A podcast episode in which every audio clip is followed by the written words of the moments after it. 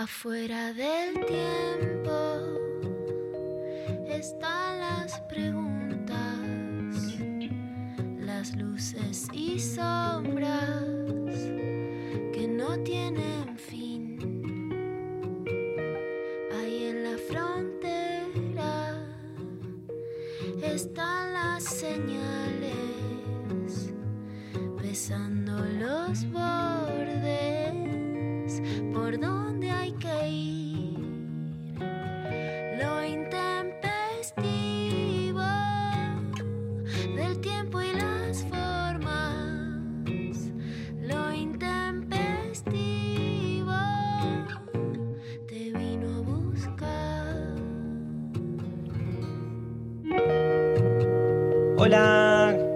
hace Lali Rombolay? La acabo de ver. Hola Lali, buen día. ¿Y Pablito? No está. No, No está. hoy fue la U.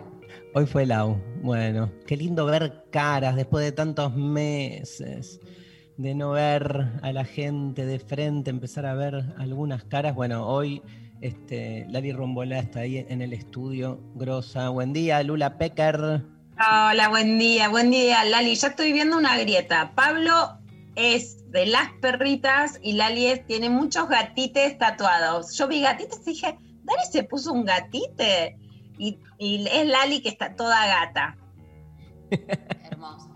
La grieta perros gatos pobres, ¿no? Digamos, es como una construcción tan humana, ¿no? Meter a dos animales que en realidad no es que nacieron, vinieron al mundo para ser contrincantes, pero se la armamos nosotros, pobres, ¿no? Qué cosa esa antropomorfización y humanización del mundo animal, tema que vamos a charlar el sábado con Sole Barruti en pensar la comida, que le vamos a dedicar un, gran apartado a lo animal. Pero bueno, hoy en realidad vamos a, este, hoy hay clase de Kant a la noche, así que vamos a sortear hoy esas clases de Kant que estoy ahí terminando de armar con el imperativo categórico, la ética del orto y todo eso, que está buenísimo, porque está buenísimo entender contra qué nos peleamos o contra qué tipo de, también de ética tenemos tan internalizada.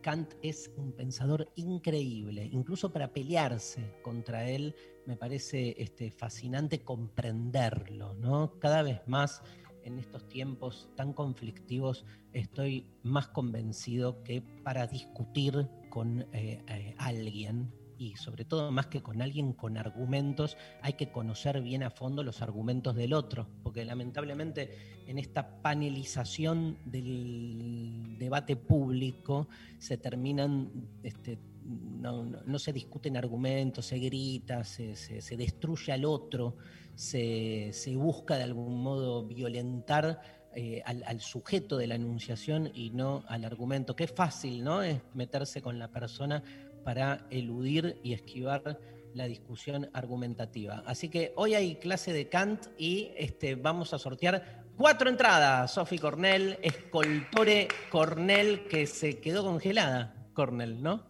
Se, quedó- Sí. se congeló Cornell. Este, y, y la consigna de hoy tiene que ver con un anuncio que ayer escuchamos en el programa de, de C5N del gato silvestre, que fue eh, Vilma. Déjala hablar Irina Hauster, gato. Es una vergüenza lo que haces. Tenés una panelista mujer, no sé si te das cuenta que tiene que hablar. Sí, no decías Darí. Uf, Dios mío. No se enteran los muchachos, ¿viste? Yo digo, alguien no le puede avisar. No, no, pueden avisar que hay una mujer, que le dé espacio, que repregunte, que no es una pregunta cada uno, que una mujer sabe más, que pasó por esta. espera. que- Uh, Comentemos, contémosle. Yo, yo no lo vi, me, va yo a no dar, lo me vi. va a dar algo. Yo no lo vi tampoco el, el programa, estaba este, empezando mi participación en un nuevo programa de la TV pública ayer, que quiero decir que salió hermoso, Sophie Cornell lo vio, la pasé muy, muy bien hablando de desigualdad, que no es que la pasé bien porque hablé de desigualdad, pero este, la verdad que, bueno, agradecidísimo a la gente de la TV pública por la buena onda. Es muy probable que siga ahí participando, así que bueno, ya les contaré. Pero bueno, sé que en, el, en paralelo, Vilma Ibarra estuvo de invitada en el programa de Minuto, ¿cómo se llama? Minuto... Minuto uno. Minuto uno, en C5N y anunció que el Poder Ejecutivo en el mes de noviembre va a enviar, lo digo como un hecho, ¿no? O sea, va a enviar... Ya, es- el- ya está anunciado. ya está anunciado Dani. el proyecto de, de ley de aborto, pero eh, ahora contá un poco vos, porque estaba el gato silvestre, pero estaba también que participa en el programa Irina. ¿Y qué pasó, Lula?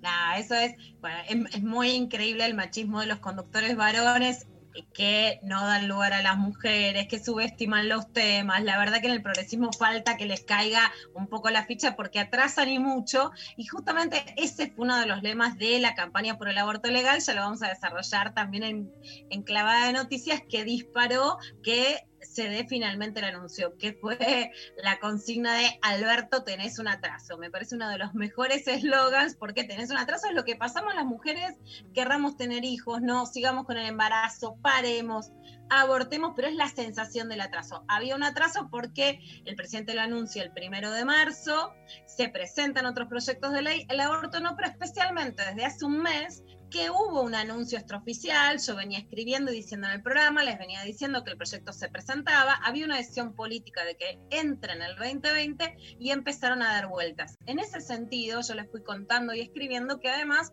empezaron a surgir intimidaciones, amenazas, intentos de hackeo. Yo les conté que me pasó en lo personal, tuve 20 intentos de hackeo en Twitter, tuve intimidaciones de que me van a venir a cagar a piñas, a tirar pintura, como igual que a la alcaldesa de, Bolivia, digamos, no intimidaciones que una pueda minimizar. Yo les conté en lo personal, en la radio, lo escribí en Infobae, que realmente me asustó el nivel de agresión de esta semana. Y el sábado nos encontramos con que Noé, Noé, va, Noé Griera Barral tuvo una agresión en la calle, la intentaron hackear a Ingrid Beck, a Flor Freijo. Estuvimos hablando también a Diana Mafía, mandaron videos eh, intimidatorios y la verdad que estuvimos hablando que en la medida en que además la decisión oficial se dilatara, había un ataque sistemático a mujeres que en las redes sociales tenemos un poder de incidencia fuerte. Vilma Ibarra, que es la que tiene ya el proyecto redactado, es la Secretaría Legal y Técnica, lo tiene desde hace mucho, tanto para el aborto legal como para lo que se llama el programa de los mil días, que es apoyar económicamente y sanitariamente a las mujeres que decidan continuar con su embarazo. O sea, para nada es que se elija el aborto, sino que se redobla el apoyo a las mujeres que desean ser madres. Ese proyecto ya está redactado, faltaba la decisión de cuándo enviarlo y la verdad es que eh, Vilma Ibarra escucha, va y hace el anuncio ayer finalmente que el proyecto entra en noviembre al Congreso de la Nación. Pero ¿qué pasó con Irina? No entendí. No, Irina Hauser estaba ayer en el programa, va, va Vilma Ibarra y a Irina Hauser no la dejaba hablar el gato silvestre, ¿viste? No entendía, después decía, ¿qué repercusión en las redes? Decía el gato. Vos decís, gato, está presentando el apoyo, está presentando el anuncio del aborto legal, o sea, realmente a mí me impacta cómo los periodistas varones, muchos que tienen mucho poder en medios, que supuestamente están del otro lado de la grieta, no entienden el significado del aborto legal, no entendían ni siquiera lo noticioso que era y no le daban lugar a Irina Hauser, ¿no? Que estaba ahí. Perfecto. Te le Bueno, decimos, chicos, dense cuenta, que les caiga la ficha. Pero al margen, Dari, yo te voy a contar la noticia, porque pasa algo singular. En noviembre, el año político ya estaba terminado, no estaba empezando. En noviembre vos no decías, che, voy a empezar a hacer gimnasia. En noviembre no decías, che, voy a ir por primera vez a la facultad, voy a salir por primera vez. No, decías, lo dejo para la listita del año del que año viene. que viene. Bueno, así como pasa con el aborto legal, que ahora recién estamos empezando, es un año que es decir, voy a empezar a, a caminar, voy a empezar a comer vegano, voy a empezar a ir a la escuela, voy a empezar a hacer la huerta, no hacer la huerta, a hacer masa madre, a dejar de hacer masa madre. Está empezando en noviembre. El 2020 está empezando. Es muy Me singular. encanta. Entonces, la pregunta es, ¿qué empezamos en el fin de año?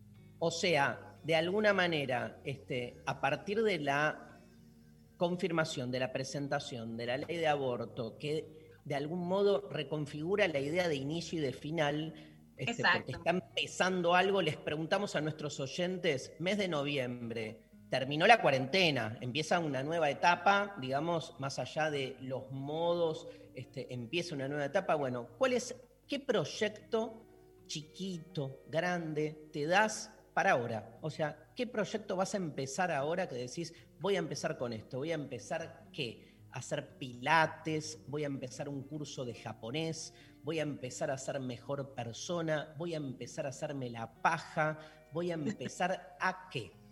¿Dónde llama la gente, tu amiga María? María sueña con la gente, quiero decir. Sueño, sueño, sueño con la Sueño con la gente, con la gente de Mara y tanta...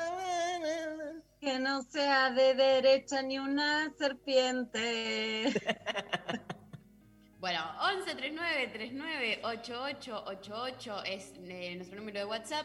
Eh, arroba lo intempestivo en Twitter, en Instagram, en Facebook. Recuerden que participan por eh, cuatro pases, accesos para la clase de Kant de hoy a las 20 horas vía Conex.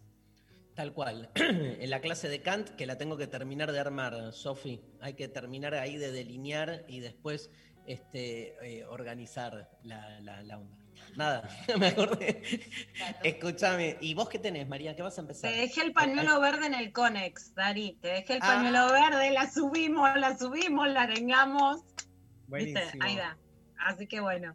Genia. María, ¿Yo qué? ¿qué vas a empezar?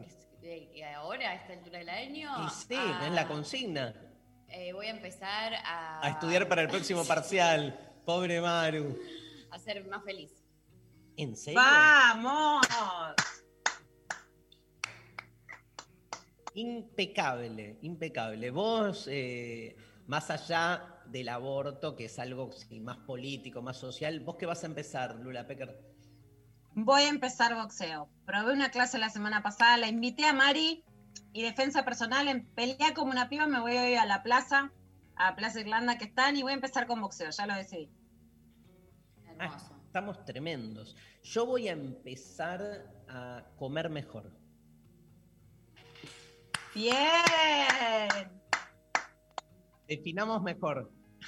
Definamos cuánto. Mejor. ¿Mejor Portal. es más sano o más rico? Porque a comer mejor puede Ah. ser. No, más sano seguro. Me copa un mix. Claro, un ser mix. un mix, pero de base más sano. No, sin, sin cajita feliz, en el sentido no de no solo la de McDonald's, sin que sea de una sola manera, a tu manera.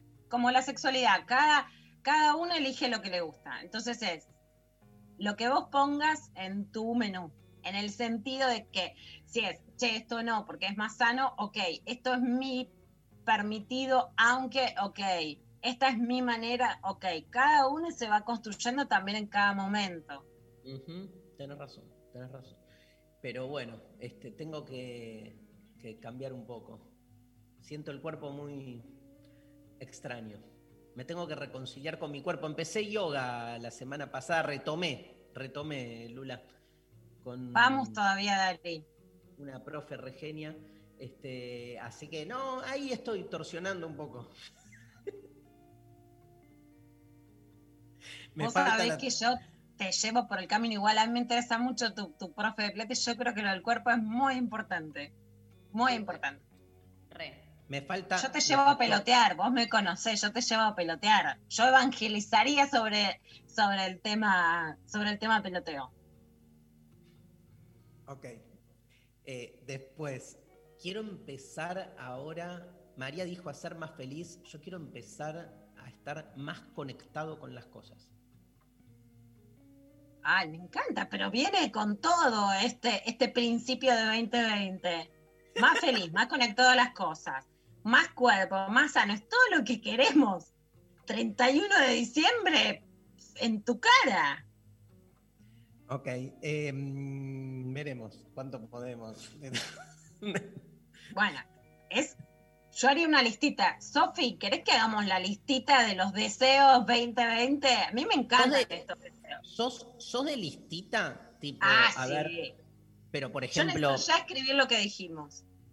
Pero sos de listita, tipo, listita de cosas pendientes para la casa, por ejemplo, y tipo. Ah, sos re listita, boluda. Tengo agenda acá, a un costadito, y listita especial a la derecha. Lista de todo. Yo tengo agenda, pero me olvido siempre de mirarla. Yo tengo agenda y además me refuerzo con el cuaderno para no olvidarme Que mires la agenda. que mire la agenda. Todo eso es papel. El papel se escribe. Por ejemplo, ahora necesito, pero tengo una necesidad vital de escribir lo que dijeron, porque son muy buenas cosas. Ser más feliz. Yo Sí. creo además en escribir. Creo que escribiendo, no sé si se cumple, pero se le da una entidad a la escritura. Comer mejor. Sí. Con el Estar más debate. conectado. ¿eh? si mejo- con el debate si mejor es más sano, más rico, que lo dejamos. Estar más conectado y quiero. Yo el debate lo resolví, perdóname, pero lo resolví. Yo no todavía, pero voy camino, voy camino a.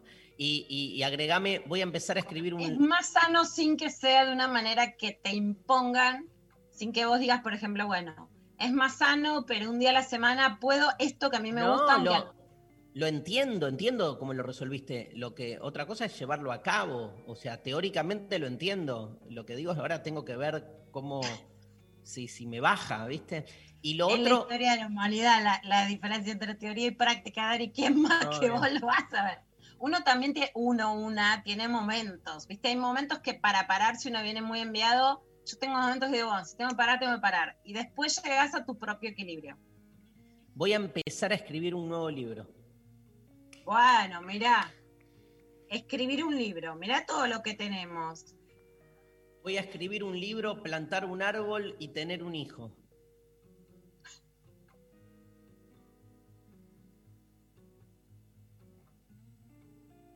El silencio más largo de la historia de la radiofonía. Eran esas las tres, ¿no? Sí, Lula. no, no, no. Sí, tenés, tenés tres, tenés tres, más, perfecto. Te damos el apoyo de los mil días, Dari. Tengo, tengo, tengo tres árboles.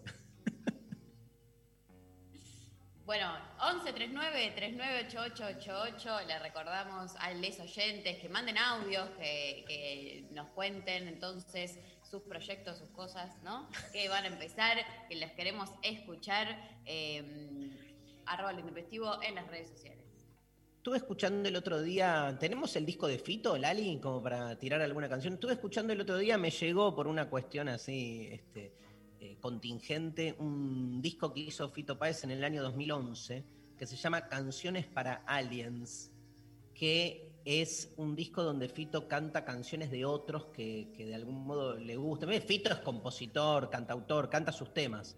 Pero bueno, le dedicó este disco a cantar canciones de otros, así que este, quiero compartirlos con ustedes porque lo escuché 200 veces todo el fin de semana y quiero empezar con este temazo dedicado a mi mejor amiga, Luciana Pecker. Este temazo de Nino Bravo cantado por Fito Páez, un beso y una flor.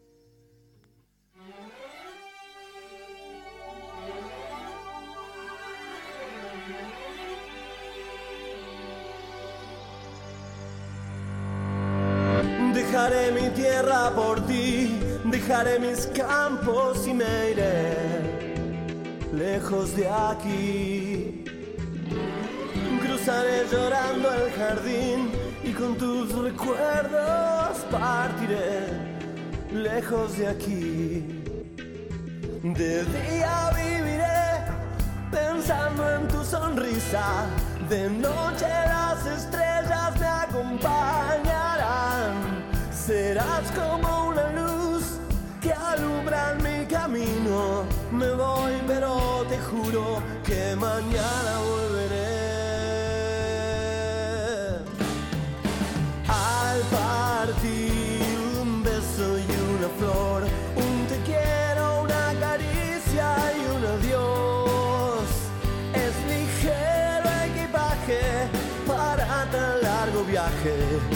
Penas pesan en el corazón. Más allá del mar habrá un lugar donde el sol cada mañana brille más. Forjarán mi destino las piedras del camino.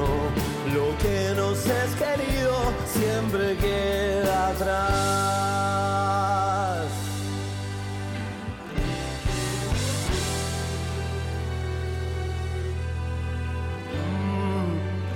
Buscaré un lugar para ti donde el cielo se une con el mar, lejos de aquí. Con mis manos y con tu amor lograré encontrar otra ilusión, lejos de aquí. De día viviré pensando en tu sonrisa, de noche las estrellas me acompañarán. Serás como una luz que alumbra en mi camino. Me voy, pero te juro que mañana volveré.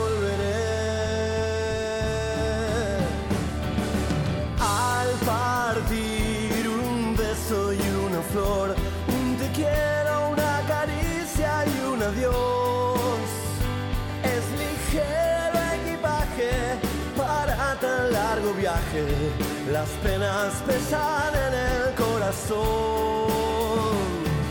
Más allá del mar habrá un lugar donde el sol cada mañana brille más. Forjarán mi destino las piedras del camino. Lo que nos es querido siempre queda atrás.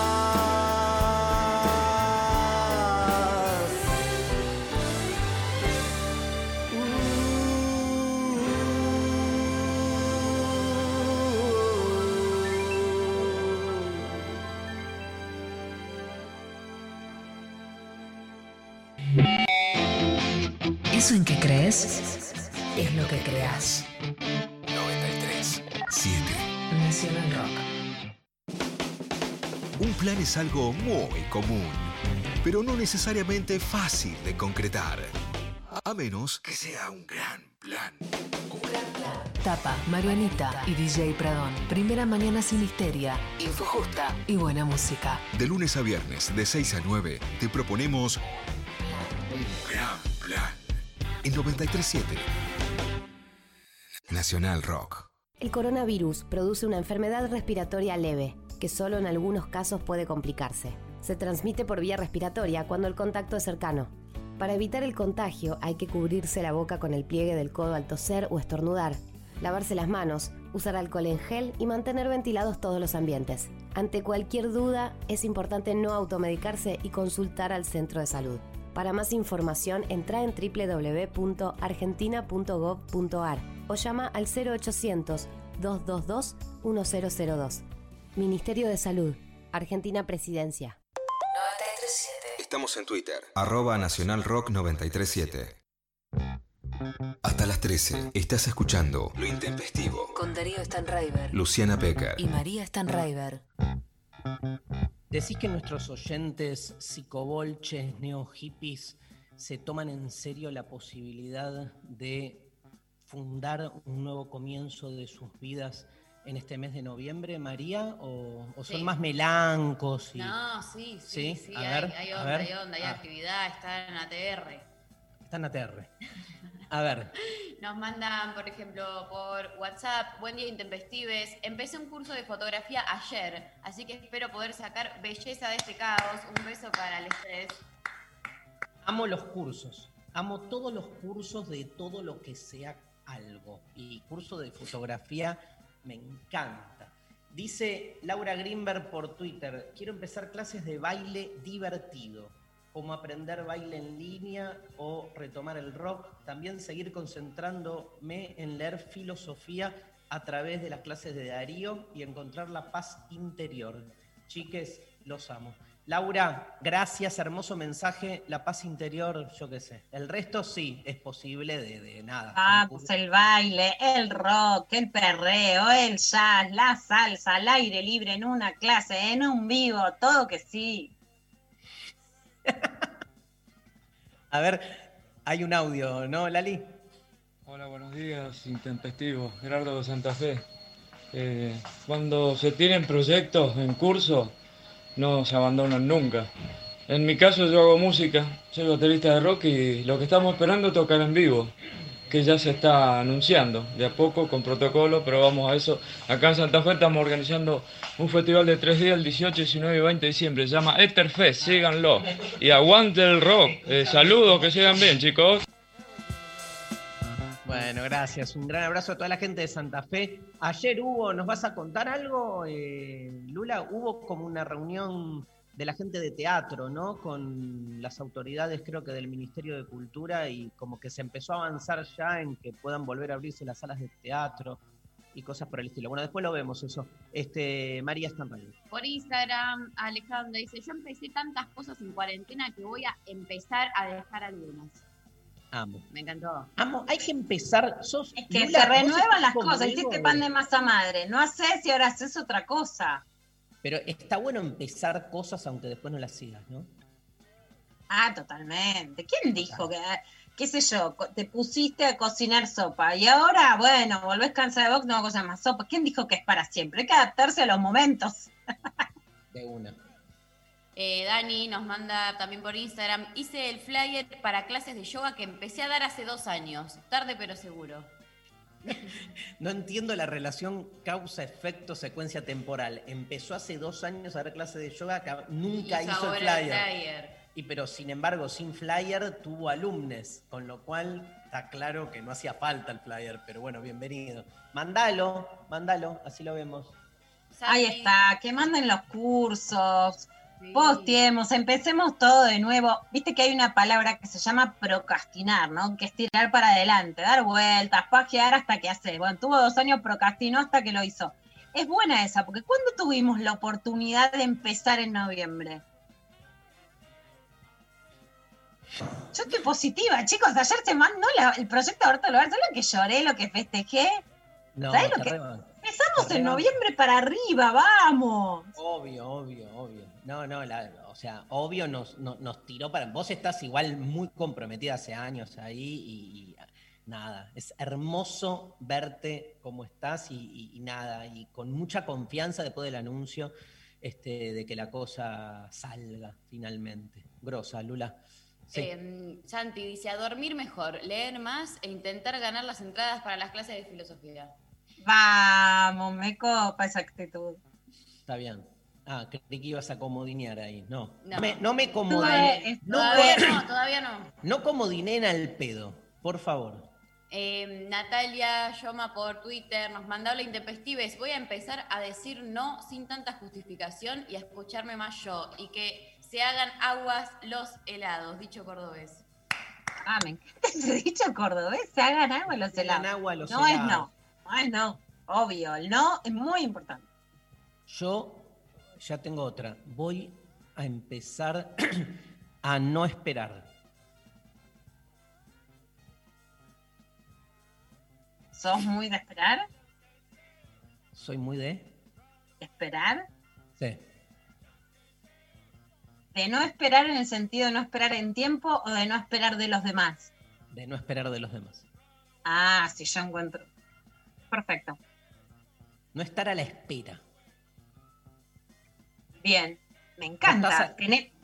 Yo te digo que si seguimos con la lista, Sofi, tenemos un libro, pero que no es de autoayuda, directamente es de soluciones. Un periodismo de soluciones, porque no esperamos de los demás. No, de- aprendemos a decir no, tenemos las claves de la vida en este programa. ¿eh? Voy a empezar una, un curso de sexo tántrico. Bueno, ahí tenés que esperar. ¿Ves que depende el esperar para qué?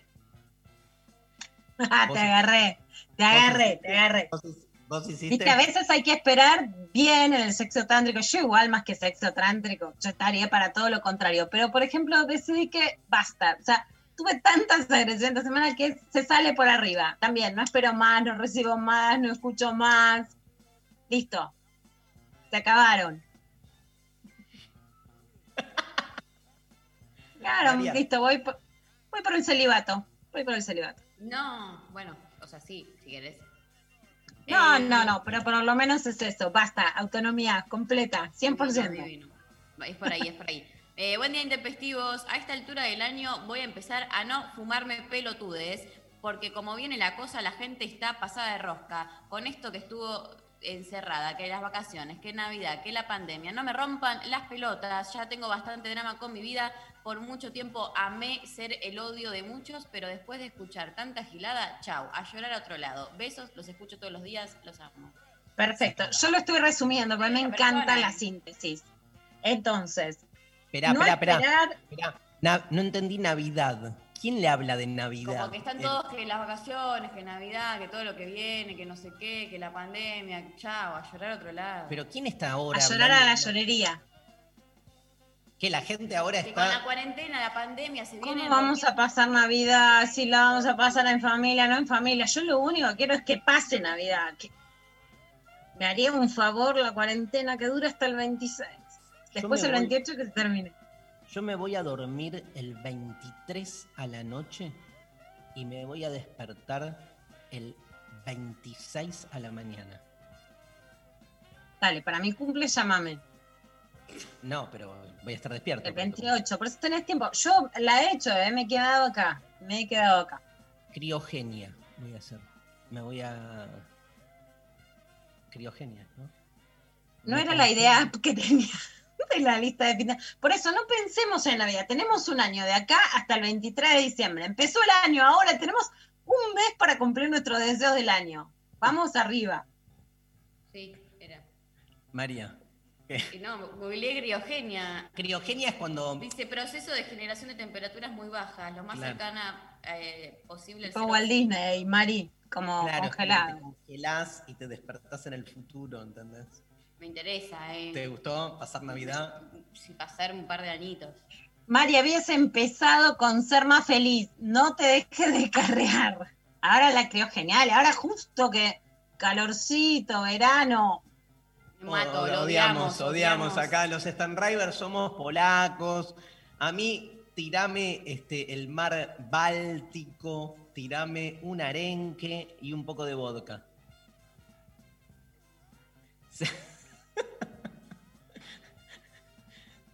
María. Sí, eh, por eh, Instagram Luciano nos manda a dejar la porquería del cigarrillo y volver al deporte. 21 años y estoy del orto. Vamos, me copa esa actitud. Un abrazo, Luciano, pero ¿qué será dejar la porquería? Yo lo tomo como un significante abierto. Que cada uno lo rellene con lo que quiera. Loco, gente, voy a ser eh, televangelista. Queridos oyentes, dejen la porquería, dejar la porquería, exfolien, sáquenselo de adentro del interior del alma corrupta. Eh, me salió como medio. ¿Puede ser tu pastora Irma? O la esposa de Bernardo, ¿cómo se llama? Eh, Bernardo Estamateas. ¿Vos sos Bernardo? ¿Cómo se llama? Ella no me acuerdo el nombre.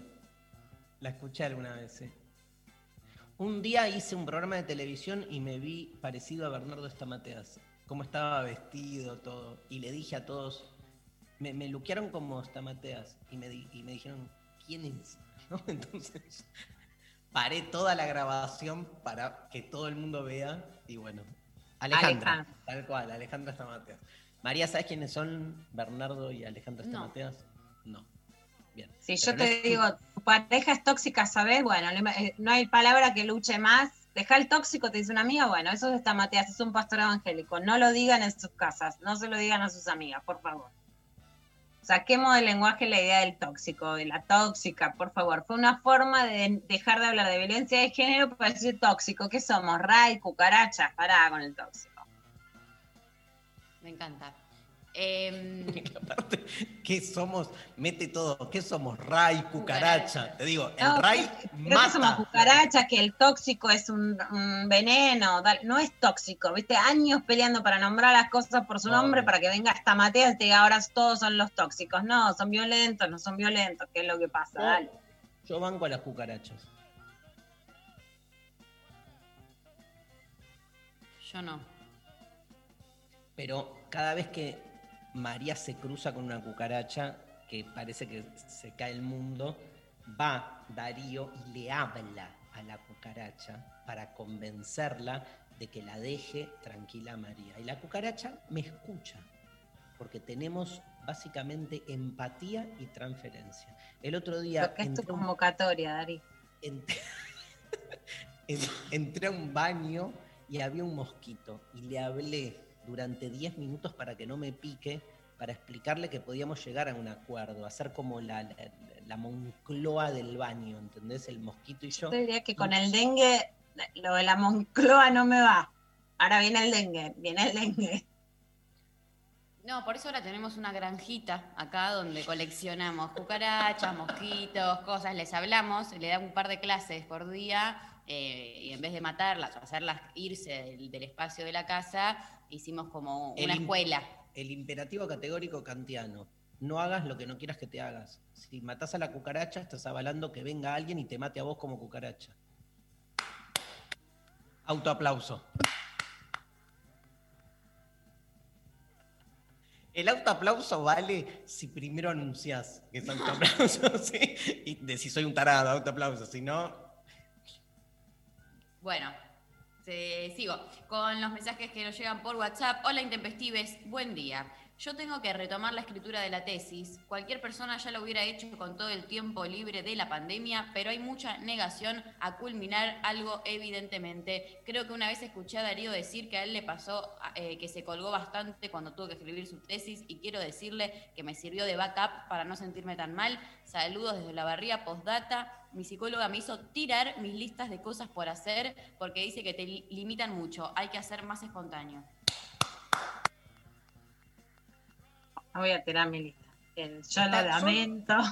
son versiones, no nos enojemos, son versiones distintas de. Yo creo, yo creo que las listas son productivas si en el lapso de un tiempo alguno de las alguna de las cosas que escribís en la lista las llevas a cabo. Si después te das cuenta que la lista es solo una forma de expiación y entonces escribís básicamente para no hacer, porque se te genera eso, que uno a veces lo hace, escribe y después se calma, entonces no lo hace, porque ya lo escribiste, entonces crees que eso es un paso. Está bueno lo que le dijo la psicóloga. Le quiero decir a la, a la oyente que escribe desde Olavarría, primero, este, todo mi apoyo eh, en esto, me voy a volver hiper televangelista de autoayuda. Todos los que están demorados con la tesis, tranca. En algún momento se desarma el papo, porque la demora con la tesis es un papo psicológico, nada más. En algún momento se desarma y la tesis sale.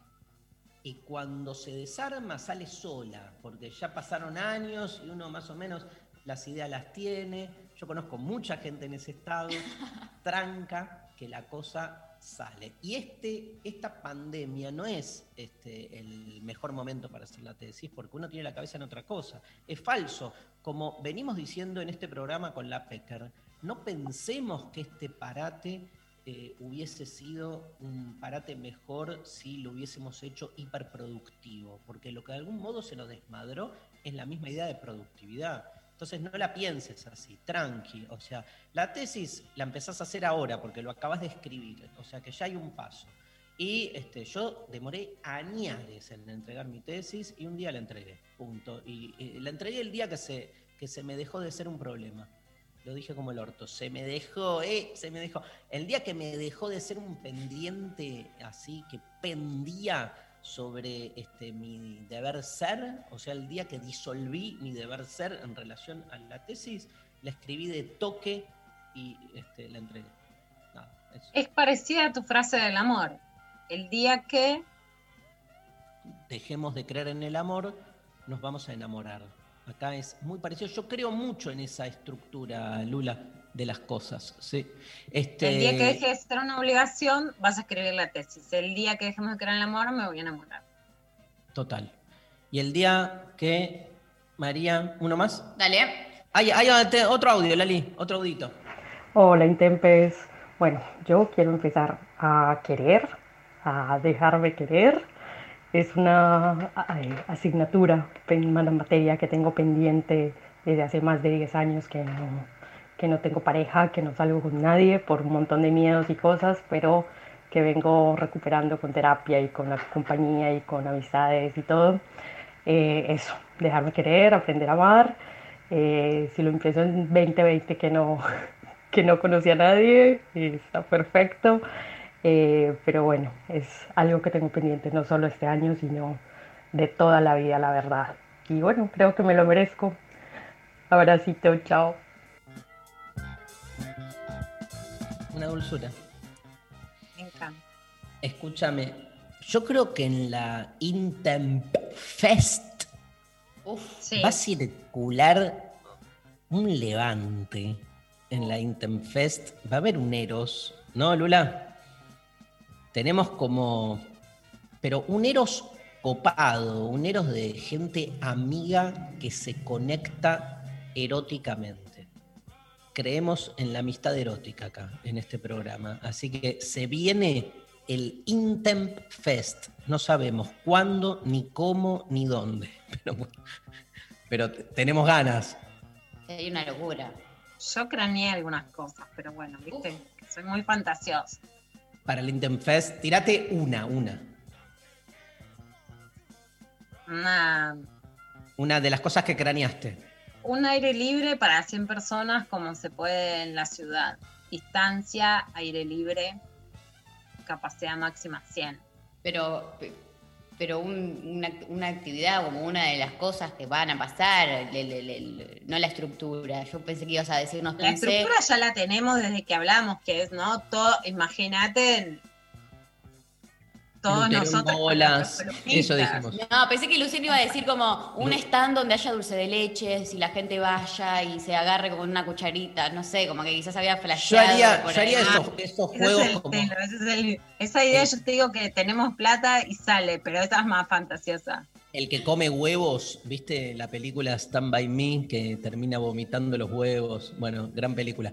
Este, yo haría como eh, tipo kermés, tipo entretenimiento, juegos. Ah. Entonces, Claro, es. baldes, sí. baldes de dulce de leche. Y tenés que, con las manos atadas, meter la cabeza y empezar a, a comer el dulce de leche hasta que llegás. ¿Y el protocolo ¿Cuál es? de COVID? ¿Con dulce de leche? ¿Cómo Meter todos metiendo la cabeza. No, no, cada uno con. baldes. No, cada uno con su balde. Ah, ok.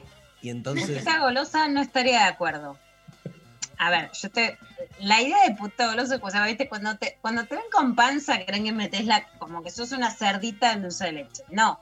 Yo al contrario. Yo puedo estar una hora comiendo, ¿sabes? Cucharita.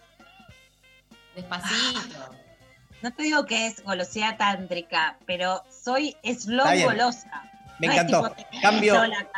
Bueno. Tipo yankee que se comen 10 sándwiches y vomitan. No, es Cité, cité esa película que me encantó, pero espera, hagamos esto, me gusta. Es, es un, me encanta esta competencia, es una carrera que no tiene tiempo.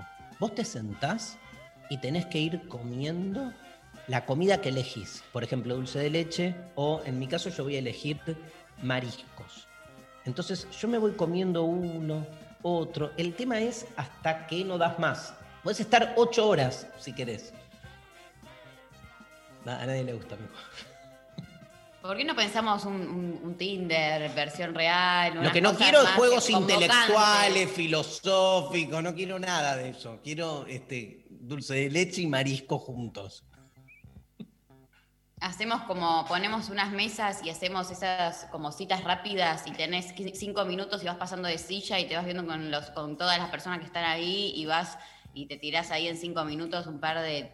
Tinder de- Express. Claro, un Tinder ¿Qué podemos Express. hacer así como ponerle clase de rock, clase de boxeo, clase de peloteo? Como, Espera, me, me- me copé con el, el proyecto de María. Son, Ah, bueno. vos tenés tres min- cinco minutos para charlar con el otro y el tema es si cuando termina esa charla te das un beso o no te das un beso. Es como No, que- pará, un No, beso, pero- ya, no, ay, te pasas el número, no, ¿qué un beso? Pero es un juego. Es un juego. No me saquen lo lúdico. Es un juego. Como Cupido. ¿Te acordás, este, Lula? No, no, no, no, no, busquen mi complicidad, no es no, no es no, no, lo lúdico no es a 5 centímetros, viste cómo A mí va, me encanta. Me parece, me parece re divertido y me parece re despojado aparte. Porque es, si hay consentimiento y los Pero dos quieren no darse puede ser que el final, como que el fin del juego sea o no el beso, que Pero eso es vaya por, al, por el costado del juego, que el juego sea eh, la cita rápida y Después cada una uno hace lo que cita. quiere. Bueno, está bien. Claro, y después Si ven, uno se siente presionada a terminar o no, ah, gané o no, por si me dio o no el beso. Ah, pero no era una competencia. Es un juego. ¿Y quién gana?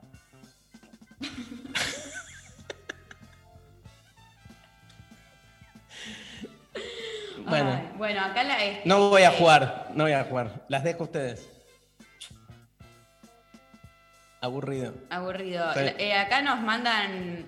eh, Hola, soy Kairi. Buen día. Sí, sí a todo con la Intempest Fest. Vamos todos, organicen ya. Bueno, eh, Música, María, en la Intenfest.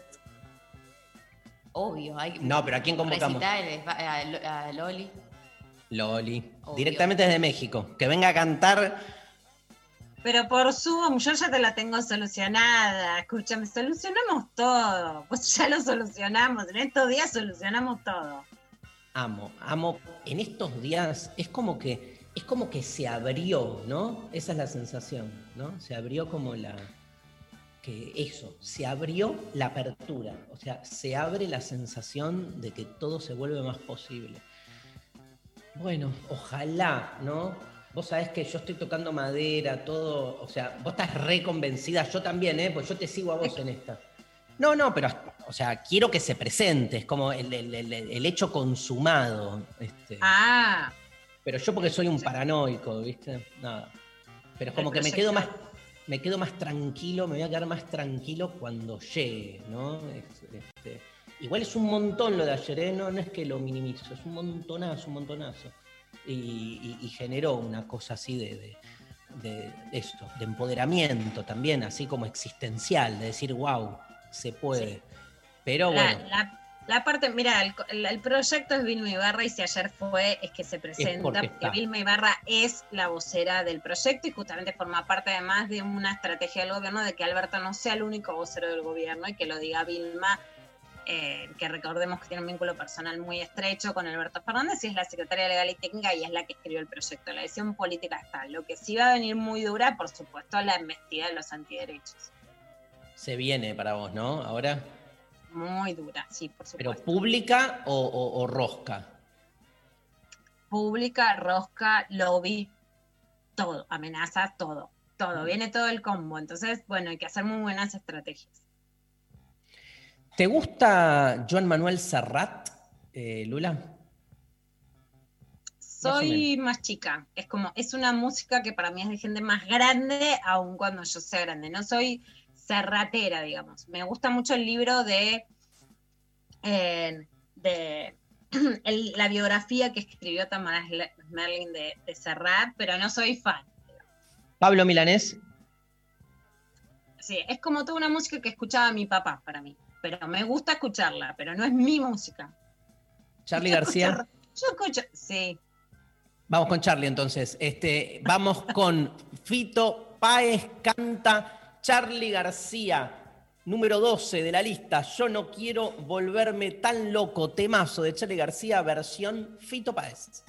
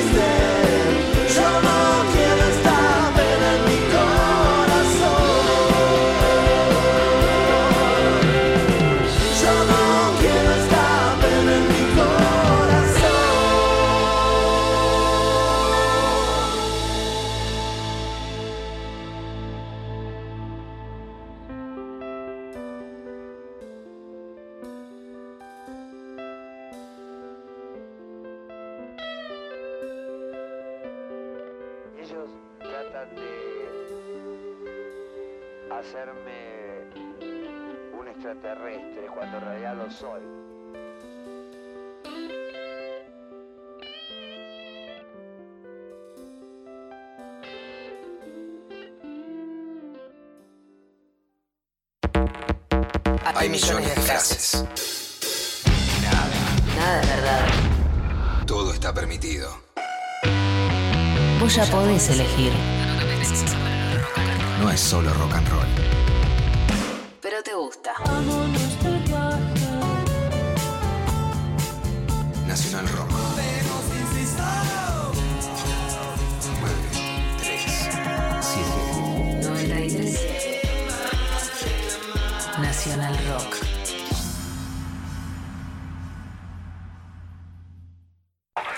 La frontera por Nacional Rock. Enlatado como sardina barata.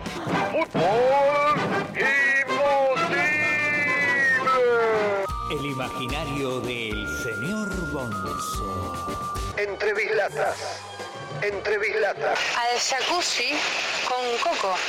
Vivito y coleando. Corrió como en sus mejores tardes en Tundera. Snake y su astronóloga amiga ha llegado. El club de las armas invisibles. Teniente Coleman, estamos atravesando tierras enemigas. Aumente la hormona rockera, Sargento Bonzo. Vamos a darle rock hasta el fin. Triadas disonantes. Hipismo de avanzada, hipismo de avanzada. Tenemos a nuestros chamanes. Coco Frontera. La Frontera. Martes a viernes. De 0 a 3. En 93.7. Nacional Rock. Aguanta un toque más, que ya se termina. Nacional Rock. 937. Darío Stanraiver. Luciana Pecker. María Stanraiver. Lo intempestivo. De 11 a 13. En 937. Nacional Rock. En lo intempestivo vuelve nuestra sección, una de nuestras secciones favoritas, ¿no, Lula? Transrelatos, donde convocamos a diferentes protagonistas de la cultura y el arte de la actualidad argentina para que nos este, recomienden eh, lecturas, este, textos, películas, discos.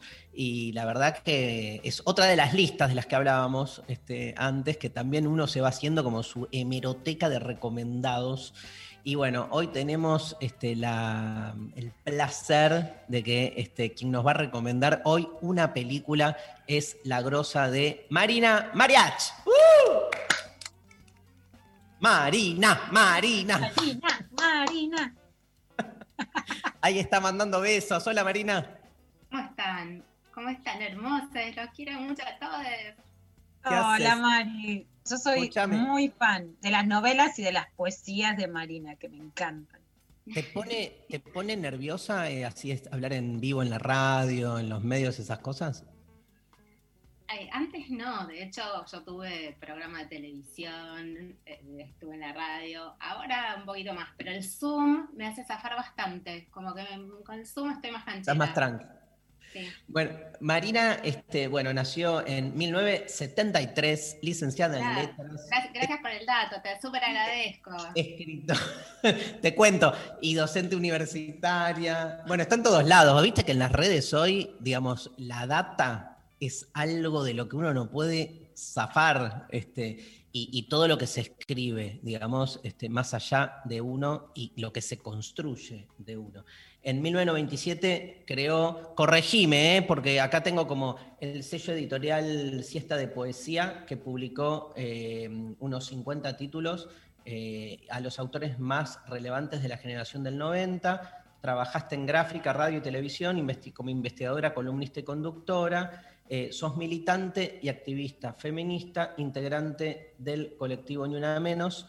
Eh, en el 2014, Blati Ríos publicó sus poemas reunidos bajo el título Paz o Amor, este, y después publicaste Encantada de Conocerte por Caleta Olivia. En prosa publicó cuentos y las novelas El Matrimonio y Estamos Unidas. Es autora además de El Futuro Feminista este, por Capital Intelectual, junto con Mechi de Alessandro y Florencia eh, Angileta. Bueno, este, dicho todo esto, bien, ahí la data. Sí, perfecto. Después publiqué un, un par de titulitos más de poesía, Mutual Sentimiento, sobre la marcha, y ahora estoy por sacar eh, también por Caleta Oliva un- una obra más reunida y ampliada que se llama La Pequeña Compañía. Perfecto. Ay, Este, no, la- me va a encantar leerla. Estamos unidas, Mari. Le digo a Mari en nombre de Mari, nosotras que somos fans de, de las más jóvenes, Mari. Somos madres y fans, pero bueno, a veces es parecido eso, ¿no? Te va a encantar Estamos unidas. Ya, quiero, lo necesito. Em, vamos, o sea, la, la clave de la entrevista es que vos nos hables de, de la película que trajiste, pero este, vale como hacerte dos, tres preguntitas antes. Este, con Lula, este, yo te hago una y, y la dejo a Lula. Eh, me, me interesa saber, digamos, si a lo largo de, tu carrera profesional, digamos, viste ese tema de ser escritora en relación a un mercado laboral que es tan excluyente para determinado tipo de, de especialidades, ¿no? Digo, ¿cómo, cómo viviste toda tu vida este, hasta ahora profesional con una, con una vocación como la de la escritura que de algún modo, viste, o pegás bestseller o quedás siempre reducida como a un lugar este, medio marginal, con todo lo que eso tiene de negativo, pero también de positivo? Sí, me encanta tu pregunta, eh, las palabras eh, carrera, mercado, con las que me siento tan identificada. eh, no, la verdad es que nunca me pensé como escritora, me parece que todas las personas que por suerte tenemos, digamos, no por suerte, sino eh, tenemos la, la suerte de poder tener acceso a la alfabetización, pasamos por un primer grado escolar y podemos escribir, somos personas que escribimos, como decía Edward, o sea, no es que yo soy escritora, hoy me de de apagar el WhatsApp, eh, hacer ruidito, lo voy a apagar. Y en ese sentido nunca me pienso como escritora, creo que todos tenemos la capacidad de escribir, escribimos, algunas cosas. Tendrán más laburo que otras, estarán más elaboradas, tendrán eh, una intención más literaria, etcétera, pero no me pienso como una escritora, me parece que no solamente el mote, sino tomarse en serio a una misma, a una misma, eh, te caga la vida, la carrera, la escritura, te, te quita espontaneidad. A mí por lo menos me parece eso, es mi, mi postura frente a la vida, no me pienso como una carrera, y ahora publico esto, y ahora publico lo otro, y ahora publico una eh, poesía, después narrativa, y después voy al sello grande, como estos escalones que se supone que hay que seguir. Nunca lo pensé así, no critico a la gente que lo hace, son modos de, de- de posicionarse frente al mercado, justamente. Eh, no es lo que a mí me interesa. Me interesa Perfecto. la literatura, los libros. Y respecto a, a la vida material y a la subsistencia, bueno, se va combinando. Me entran algunas eh, regalías pequeñas y después, bueno, voy haciendo otros laburillos. Trato de Lula. que sean rela- relacionados con lo que hago, que sean que tengan que ver con la docencia, con el mundo editorial, pero bueno, por ahí va. Mari, es ineludible preguntarte que ayer Vilma Ibarra anunció que el proyecto de aborto legal 2020 entra al Congreso de la Nación en noviembre. Bueno, ¿qué pensás eh, que puede pasar y cómo pensás justamente que, que puede impactar en las chicas más en las chicas más jóvenes, vos acompañaste mucho el proceso ¿no? de empoderamiento, de denuncias, etcétera, en los colegios secundarios. ¿Y cómo pensás que más allá de la libertad que permite, ¿no? si el aborto legal sale de la clandestinidad, impacta en la subjetividad de una generación que tomó como causa la pelea por el aborto legal? Bueno, yo creo que esto que dijiste vos es importantísimo. El aborto ya salió del closet de la clandestinidad social, ya se impuso como debate y eso es un logro enorme que tuvimos en 2018. Ahora tiene que salir de la clandestinidad efectiva de las realizaciones. Eh, no sé, si vos, vos sabés que yo estoy trabajando en el equipo de Vilma Barra, así que estoy sin dormir. Eh, fue un día súper, súper ardiente el de ayer y ahora lo sigue siendo. Eh, esta es una de mis maneras de ganarme la vida mientras escribo. También estoy terminando una novela que termina este fin de semana. Eh, así que voy así, escarbándole eh, espacio al tiempo. Y, creo que, bueno, que también hicimos como se nos creó una capa de mucha, mucha, mucho escepticismo y hasta que no veamos la ley ya eh, imprenta en letra, no le creemos mucho a, la- a nada, pero es un enorme paso que oficialmente se dé a conocer esta voluntad política de que se empiece a debatir en extraordinarias ahora, este año, y que, que, bueno, que haya enormes chances de que, de que la ley salga. Que la ley salga justamente para que haya menos abortos, para que haya más accesibilidad, para que las pibas puedan acercarse a los hospitales sin tener miedo que las lleven presas, para tener más acceso a, los anticonceptivos, a la, a- a la educación, a la información. eh, porque bueno, todo el prejuicio de que se ocupan camas y de que no es prioridad es una falacia, nosotras lo sabemos.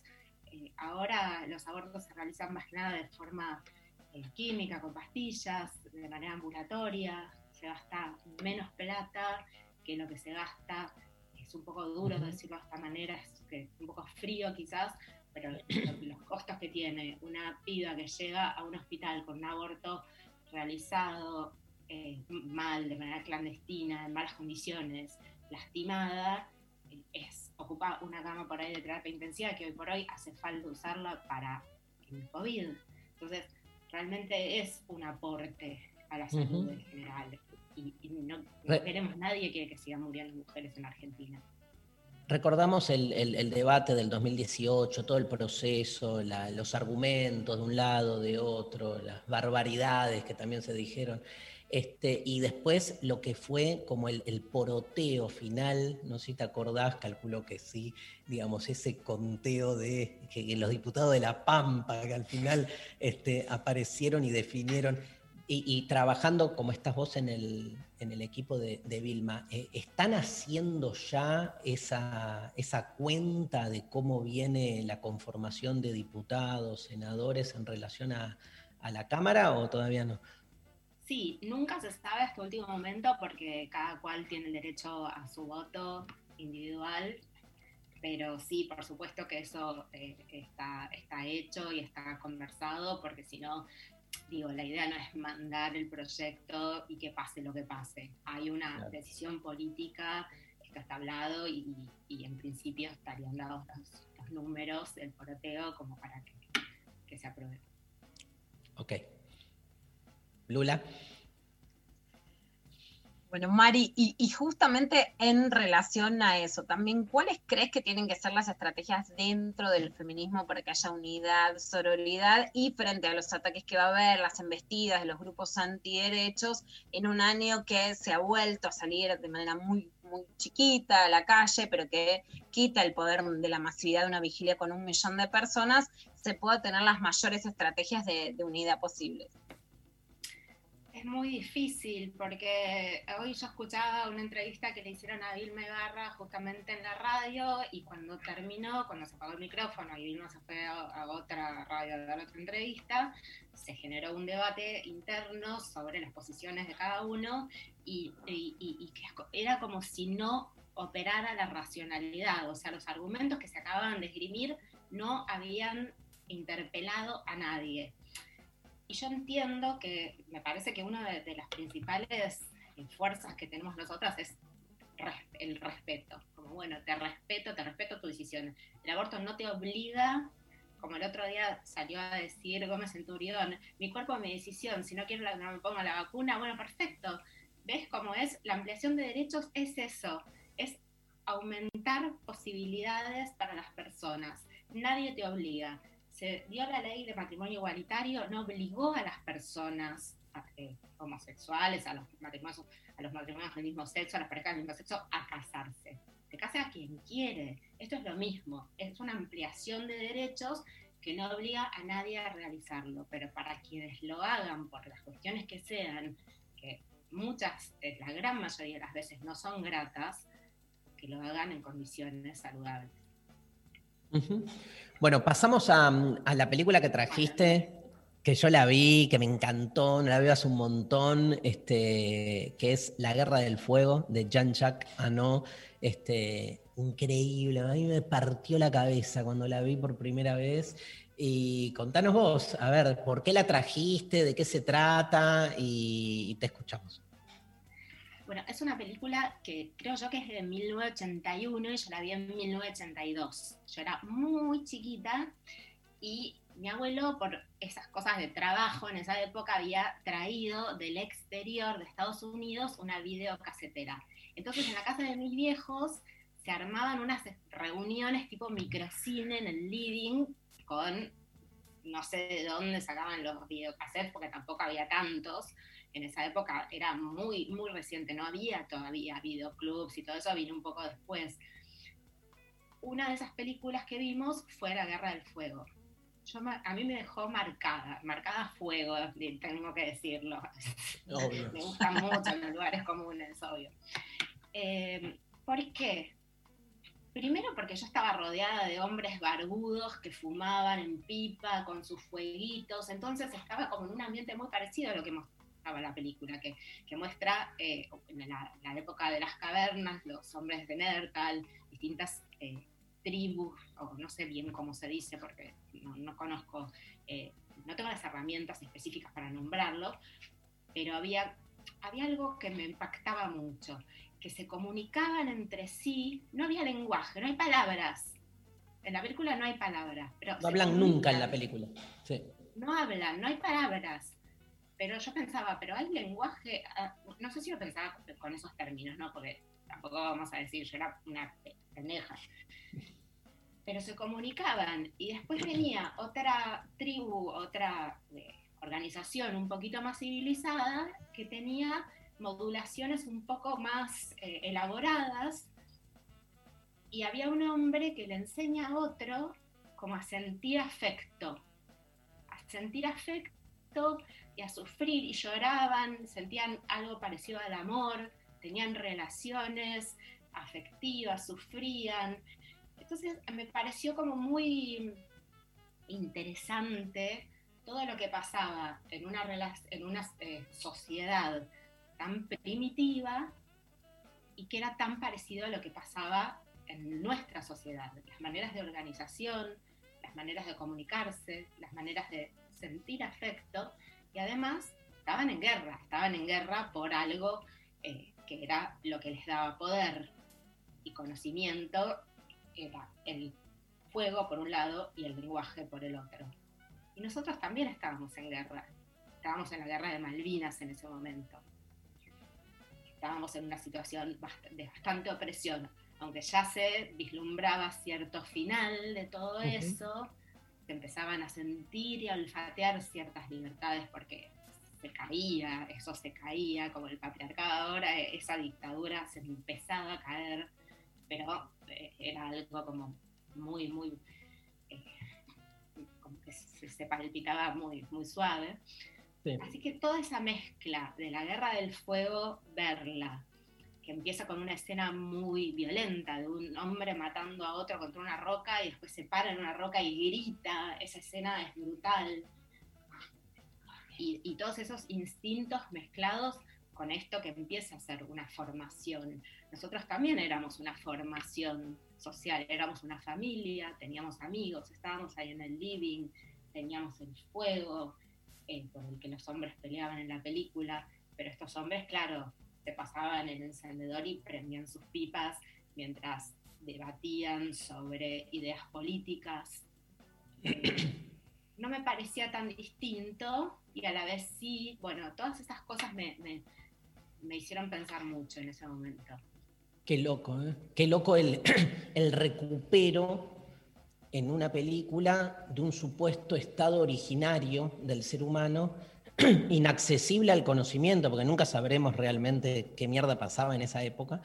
Y cómo también, digo, me encanta en tu relato, porque cómo uno construye también la idea de lo que pasaba en función de lo que vive hoy. Digo, todos esos, este, esas barbas alrededor tuyo, que eras muy chiquita, digamos, este, y viéndolo ahí en, en la película. En la película, como dice Marina, no, no hay lenguaje, es fascinante ver los, este, eso, cómo, cómo va surgiendo el amor, la comunicación, que después uno, en, en- en nuestro presente hiperinformado, por ahí le pusimos demasiada palabra, ¿no? Digamos que querés este, tener una sensación amorosa y estar recontracargada desde los libros de Freud hasta dos millones de pelotudeces con los que el amor se te disuelve en la demasía verbal. Y ahí es como, sin palabra, yo me acuerdo de esa escena que decís vos, el tocarse, aprenden a garchar, ¿te acordás de esa escena? Es, es fascinante eso, sí, es película aparte. Y tuvo medio prohibida, algo le pasó, me acuerdo, en su momento en la dictadura, pero tuvo, hubo un tema ahí. claro, esas películas que veíamos en el cineclub inventado de mi casa eran todas películas medio prohibidas. Yo te voy a confesar algo a, a ustedes, a todos, les voy a confesar algo que me da un poco de vergüenza, que yo cuando la veía no sabía bien si era documental o no, o sea, como después pregunté, obvio, pero en el momento yo no tenía muy claro, después, obvio, supe que no y que la reconstrucción era medio blef, obvio, porque como decís vos recién, no, tení, no tenemos idea de qué es lo que pasó efectivamente ahí, aunque sí hacían escrituras, dibujos, o sea, eh, y esos, esas cosas obviamente quedaron, pero en el momento yo creía estar viendo una verdad, y de hecho una verdad había, o sea, alguna Obvio. verdad había. Eh, ¿Cómo fue tu, me voy a la mierda con esta pregunta, pero me sale natural. ¿Cómo, cómo fue tu relación con, con la academia, hablando de todo esto? Porque estudiaste letras, donde se supone que se te forma en algo así como el lenguaje, la escritura, y de algún modo está tan presente en tu vida, e incluso en, el relato de, la Guerra del Fuego aparece muy fuerte la cuestión del lenguaje. Yo amo la carrera de letras, eh, no sé, ¿qué, qué te puedo decir? Eh, Por mí estudiaría toda la vida letras, después filosofía, después psicología, de hecho hice algunas materias de todas esas carreras eh, de artes. eh, Pero con la vida institucional, con la institucionalidad de la academia, no, no tenés conflicto. No me llevo muy bien, Ah. me llevo muy bien con la institucionalidad. Me cuesta un poco llenar formularios, me da un poco de fobia, eh, me, me da timidez. Después, bueno, ahora surgió esta oportunidad que es nueva, que es la carrera de artes de la escritura dentro de- de- del espacio de crítica en, en la Universidad Na- Nacional de las Artes donde me convocaron y estoy en dos materias y es una experiencia completamente distinta. hay que llenar papeles, eh, ya ahora aprendí un poco cómo controlarme con eso, con- mediante medicación, eh, lo estoy logrando, no están tan, son muy amables también con eso, y doy, y doy dos materias ahí y me encanta, es la felicidad máxima. Doy Bueno. una materia más teórica y otra más práctica. Bueno, Mari, gracias por pasar por lo intempestivo. Gracias a ustedes, son lo más. Un placer. montón, perdón. No, No. Mari, es un gusto escucharte y un gusto más grande leerte todavía. Muchísimas gracias. Marina Mariach pasó en Transrelatos por lo intempestivo. Le dejamos un gran abrazo y nos vamos escuchando a The Pretenders, querida Lali Rombolá, Kid en lo intempestivo.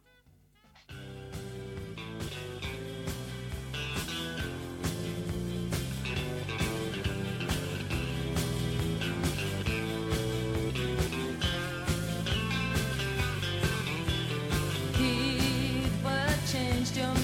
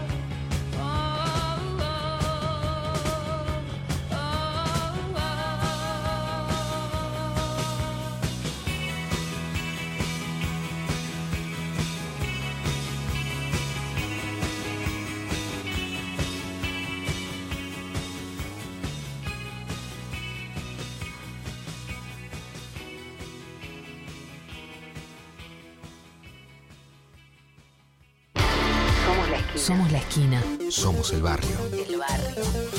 Somos lo que siempre quisimos ser. Somos 937. Nacional Rock. En el medio del día no hay despedida. Solo bienvenida. Hola. Hola, ¿qué tal? Hola, ¿qué tal? Hola. Hola, ¿qué tal? ¿Qué tal? Hola. ¿Qué tal? Calu Bonfante. El árabe Ramín. Nati Carolias. Lunes a viernes de 13 a 17. 937 Nacional Rock. Nuestra intención es que salgamos mejores. Nacional Rock 937. Hasta las 13 estás escuchando Lo Intempestivo. Con Darío Stanraiver. Luciana Becker. Y María Stanraiver. Damos comienzo a una nueva clavada de noticias con la grosa de Luciana Pecar. Bueno, como venimos diciendo ayer, Vilma Ibarra, secretaria legal y técnica de la presidencia, y además la directora del equipo que ya tiene redactado el proyecto de ley oficial para la interrupción voluntaria del embarazo y el plan de los mil días para apoyar a todas las mujeres que quieran continuar con sus embarazos y ser madres en la Argentina anunció en C5N que el proyecto tiene fecha. Va a ser presentado en noviembre en el Congreso de la Nación para ser tratado y ella pidió que sea rápido porque ya en el 2018 se debatió suficientemente en estas extraordinarias que a la vez Sergio Más anunció que van a durar hasta febrero. Por eso es que hay tiempo para que salga y sea tratado en el 2020. Esto decía Vilma Ibarra. El presidente ratificó una y otra vez que va a cumplir su, su compromiso y lo va a cumplir. Yo simplemente lo que quiero eh, comunicar acá es oficial. El presidente va a enviar este proyecto de ley en el curso del año 2020. O sea, en el curso del mes de noviembre va a enviarse el proyecto de ley y va a ser incorporado en el temario de extraordinarias para ser tratado. Va a haber sesiones extraordinarias y vamos a incorporarlo para su tratamiento. Bueno, esto era lo que anunciaba Vilma Ibarra, es un gran anuncio, como nos contaba recién Marina Mariach. Vilma hoy sale a dar entrevistas en la radio. Hay, digamos, hay una respuesta que es irracional, que va más allá de los argumentos, que se arma en contra. Es un año en donde las mujeres estuvimos adentro de nuestras casas, donde hubo eh, una acción la semana pasada, pero donde básicamente no hay marchas masivas donde además los medios se pusieron más machistas y las redes sociales mucho más de derecha. Un hashtag de hoy es si hay aborto legal salimos todos, pero justamente que el anuncio de que ya se va a presentar da tiempo también a rearmar las estrategias eh, tanto en redes sociales, en la calle, en lo que se puede salir, las estrategias políticas. Como vos preguntabas, Dari, eh, si los números están o no en el Congreso de la Nación, los números están. En principio, en las tres comisiones, que es el primer lugar donde se inicia, eh, en las tres comisiones pasaría de, de, manera muy sencilla, y esto ya está, digamos, pretesteado. En la Cámara de Diputados, los números, siempre lo más difícil es el Senado de la Nación, siempre es donde se traban eh, básicamente los proyectos, el de voto femenino, el de anticoncepción, el de aborto legal, siempre fueron trabados en el Senado de la Nación porque responde a sectores más conservadores, pero en principio pasarían, al menos si el bloque oficialista le responde al oficialismo en un proyecto presentado por el Poder Ejecutivo. Por supuesto, va a generar una, una gran disputa una gran disputa social para la que, digamos, hay que prepararse y ayornarse en ese, en ese sentido. Bueno, siguiendo con la clavada de vistas, por supuesto, uno de los temas de la semana es el triunfo de John Biden en Estados Unidos, aunque Donald Trump no reconoce la derrota. Es una, situación, es una situación muy inusual en el mundo la que se presenta. Y les vamos a traer un análisis muy interesante, que la verdad me interesó muchísimo, por eso lo, vi en Twitter y lo busqué para que lo pudiera profundizar para la audiencia de lo intempestivo, de Sebastián Echemendi, que es politólogo, es investigador del CONICET, es profesor en la Universidad de Itela, y justamente algo que eh, se estaba diciendo mucho en Twitter es, si hubieran votado solamente varones, hoy el presidente de Estados Unidos sería Donald Trump. Así que fíjense qué diferencias de género que se generan. Vamos a escuchar el análisis de Sebastián Echemendi en, tres audios para poder profundizar un poco sobre estos resultados y este nuevo mapa mundial. Cuando se analiza la cuestión de género en la elección esta de Estados Unidos, me parece que hay que aclarar algunas cosas, porque muchos dicen, bueno, votaron más mujeres a Trump este año que en 2016. A ver, lo primero que aclarar es que las elecciones en Estados Unidos son optativas, no son obligatorias. Este año, por la polarización que hubo, hubo mucha más afluencia de gente, tanto para eh, Trump como para el Partido Demócrata. En ese consenso, sí, en términos absolutos, hubo más mujeres este año que votaron por Trump que en 2016. Pero como proporción general, está claro que el sujeto fundamental del apoyo a Trump es el varón blanco en promedio, ¿no? Y sobre todo el varón blanco de más de 30 años. Y que en proporción, tanto las mujeres, pero también los jóvenes o los negros, eh, votan mucho más a los, em, a los demócratas, ¿no?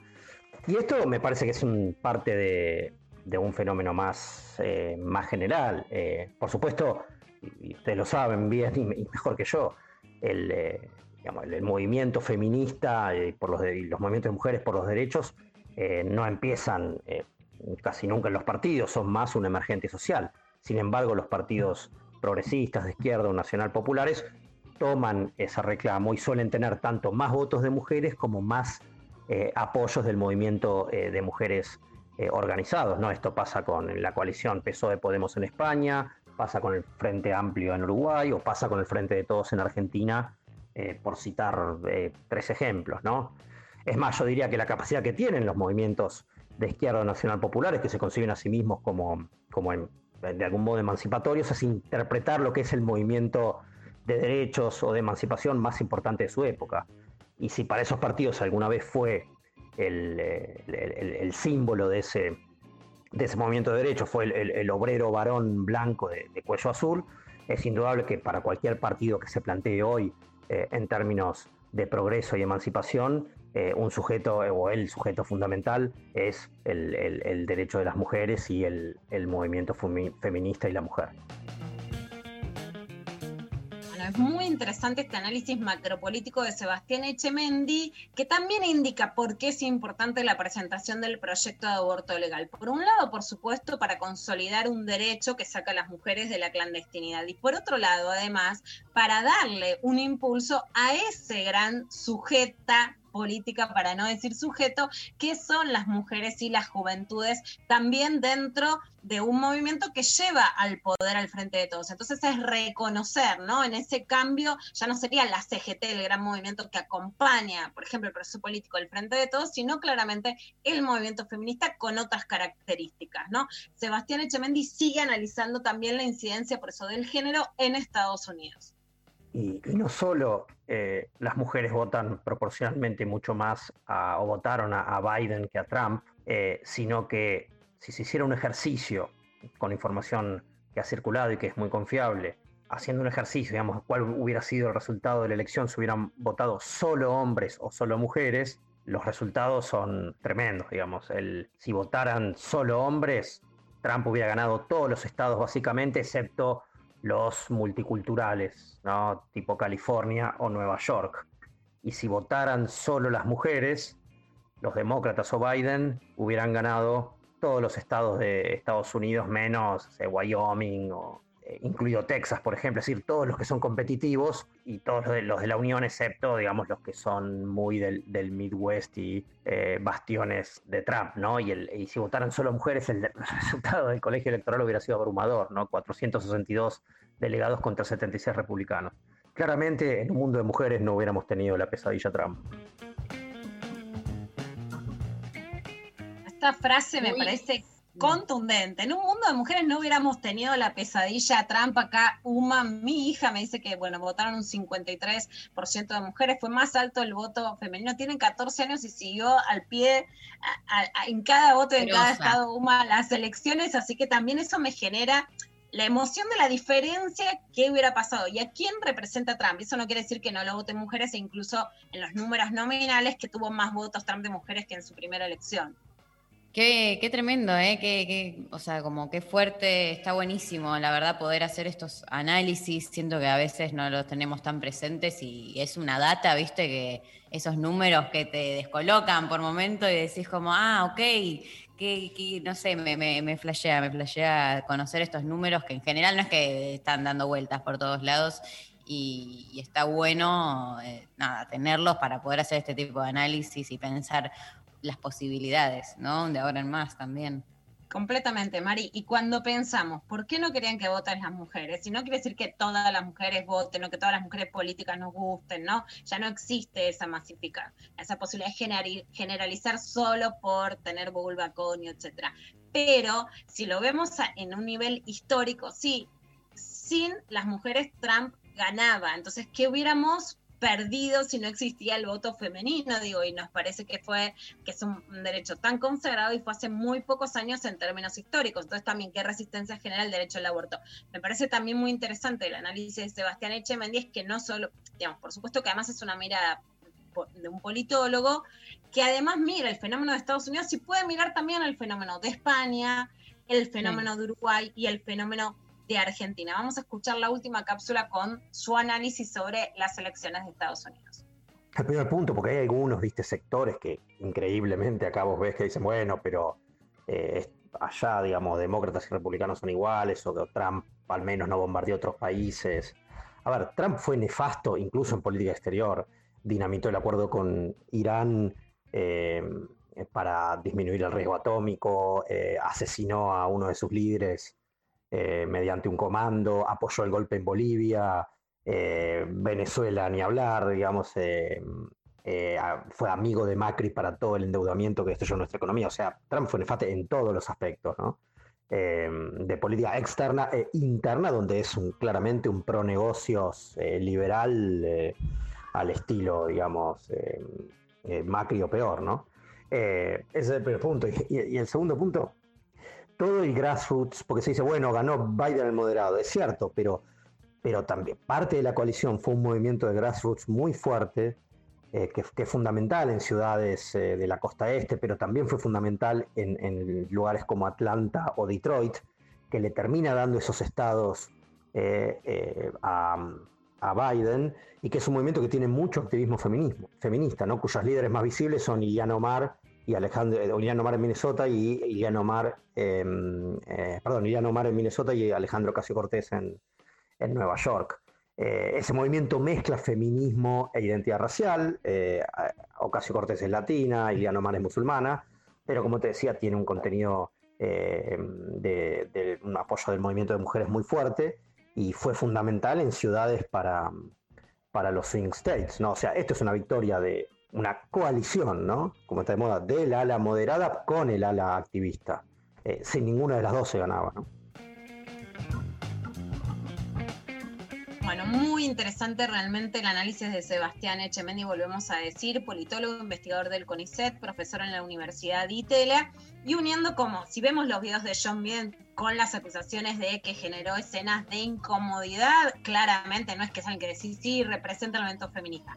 Ahora, eso no descalifica todo lo que implica este movimiento feminista, que necesitaba una coalición en este caso también con los sectores moderados del Partido Demócrata, sí, y también desmintiendo que todo lo que se puede criticar del Partido Demócrata cuando estuvo en el poder o cuando va a estar no es asimilable a lo que fueron las políticas exteriores de Donald Trump. Un dato muy puntual es que cortó los subsidios para las acciones de fomentar la salud sexual y reproductiva, la anticoncepción y el acceso al aborto legal en los países latinoamericanos. No hay posibilidad ya de leer el mundo, de leer el mundo en el que vivimos leyéndonos, escuchando solo lo que nos pasa a nosotros. Y un nuevo golpe muy raro y que por eso está bueno entenderlo, se dio ayer en Perú. Se dio también en algo que podemos llamar UFAR, denuncias de corrupción, la corrupción cierta o no utilizada para eh, descalabrar a las democracias latinoamericanas. Lo que ayer pasó en Perú es que eh, fue acusado el presidente hasta ayer, Martín Vicarra, de corrupción, pero ni siquiera ahora, sino cuando estaba en, en un cargo como eh, gobernador. Eh, y fue acusado de incapacidad moral Vizcarra cuando estaba como gobernador en Moquegua, es, niega las acusaciones, pero eso se iba a decidir en la justicia cuando terminara su mandato. El Congreso decidió destituirlo. La, la sensación que prevalece es que era innecesario este apuro para descalabrar la democracia cuando esto se iba a continuar. Pero vamos a escuchar a alguien que la verdad tenemos el gusto de poder compartirlo en Lo Intempestivo, porque se trata de Rafaela León, una de las periodistas más importantes de Perú, y además quien escribió la biografía de Vizcarra, que es Vizcarra, retrato de un poder en construcción. Vamos a contar cómo ella nos cuenta su indignación y lo que cree que es poner en peligro a la democracia en Perú. Un colega periodista, Rodrigo Cruz, resume bien lo que ha pasado este 9 de noviembre en el Perú es un asalto a la presidencia a cinco meses de las elecciones.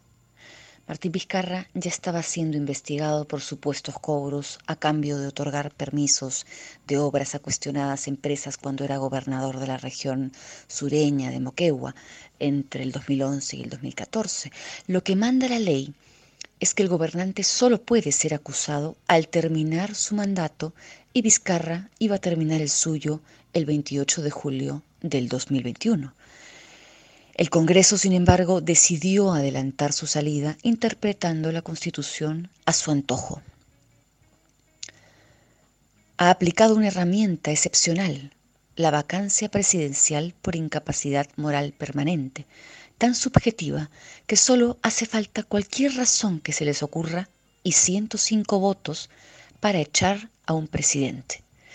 Esto no solo deja abiertas las puertas a la incertidumbre, sino sobre todo a la posibilidad de que esto mismo se repita a cada rato con cualquier excusa con los presidentes que vengan.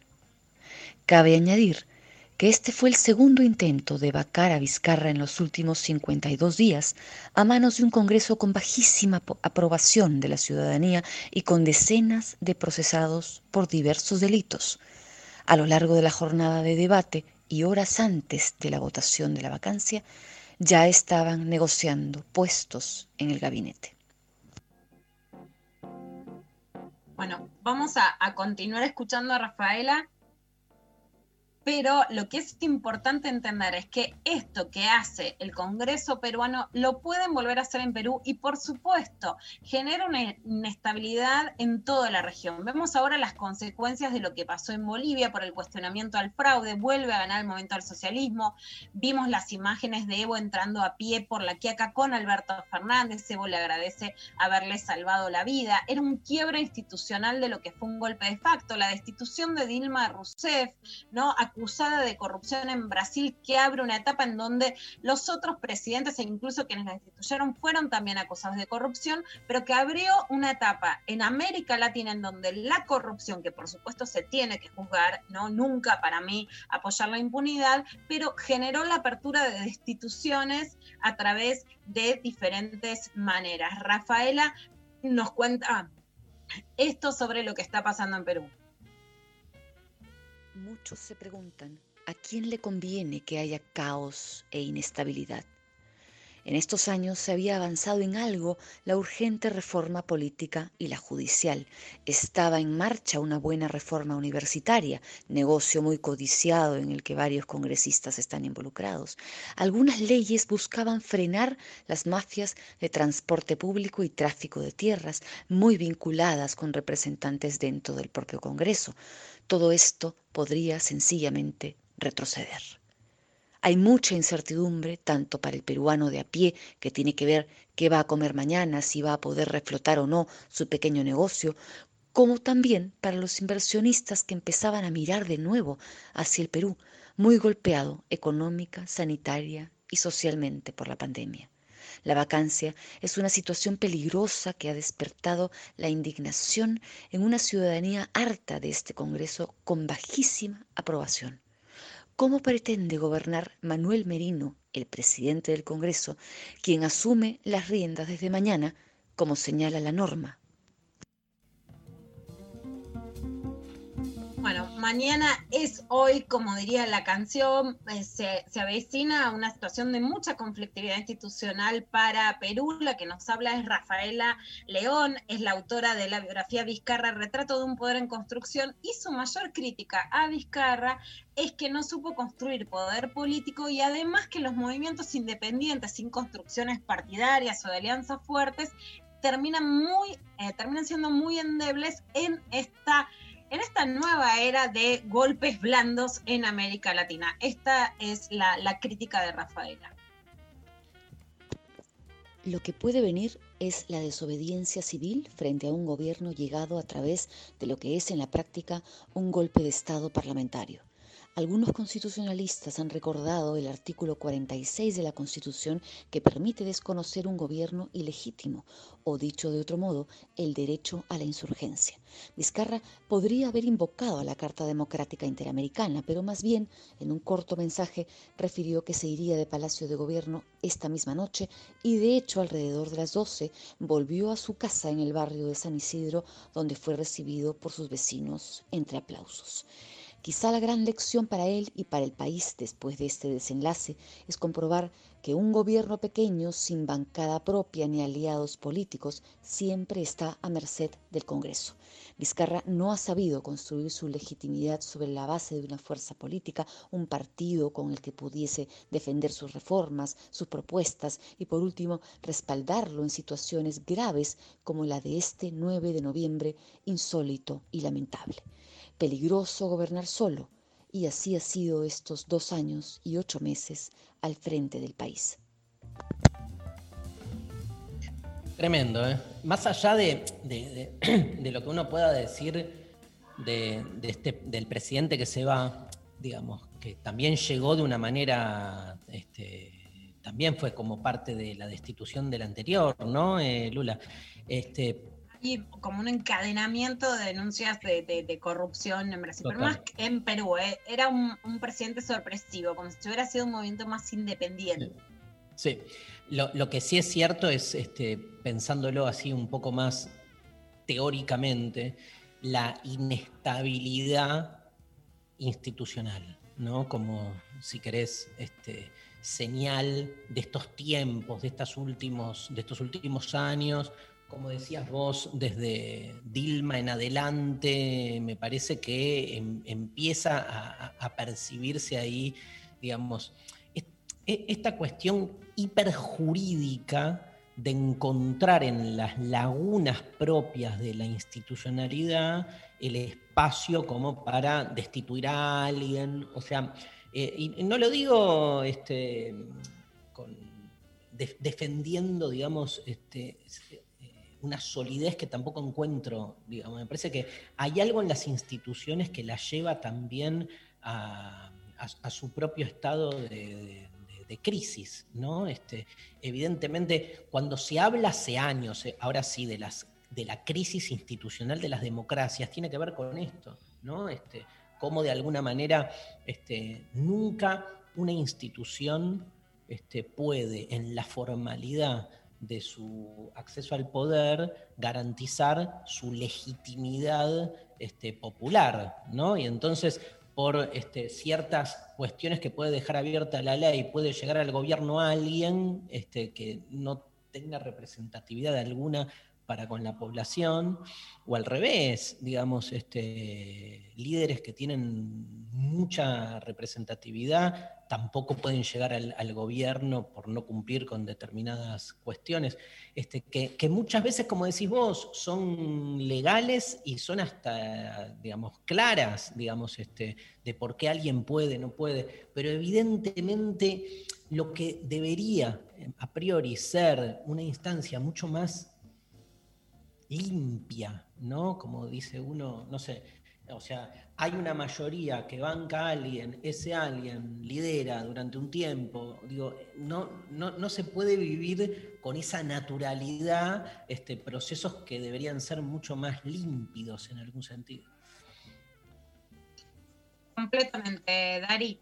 Y lo que vos también venías diciendo durante la pandemia, hay muchas voces de la filosofía que alertan sobre una, posible vuelta de los autoritarismos a modo latinoamericano, con nuestras propias...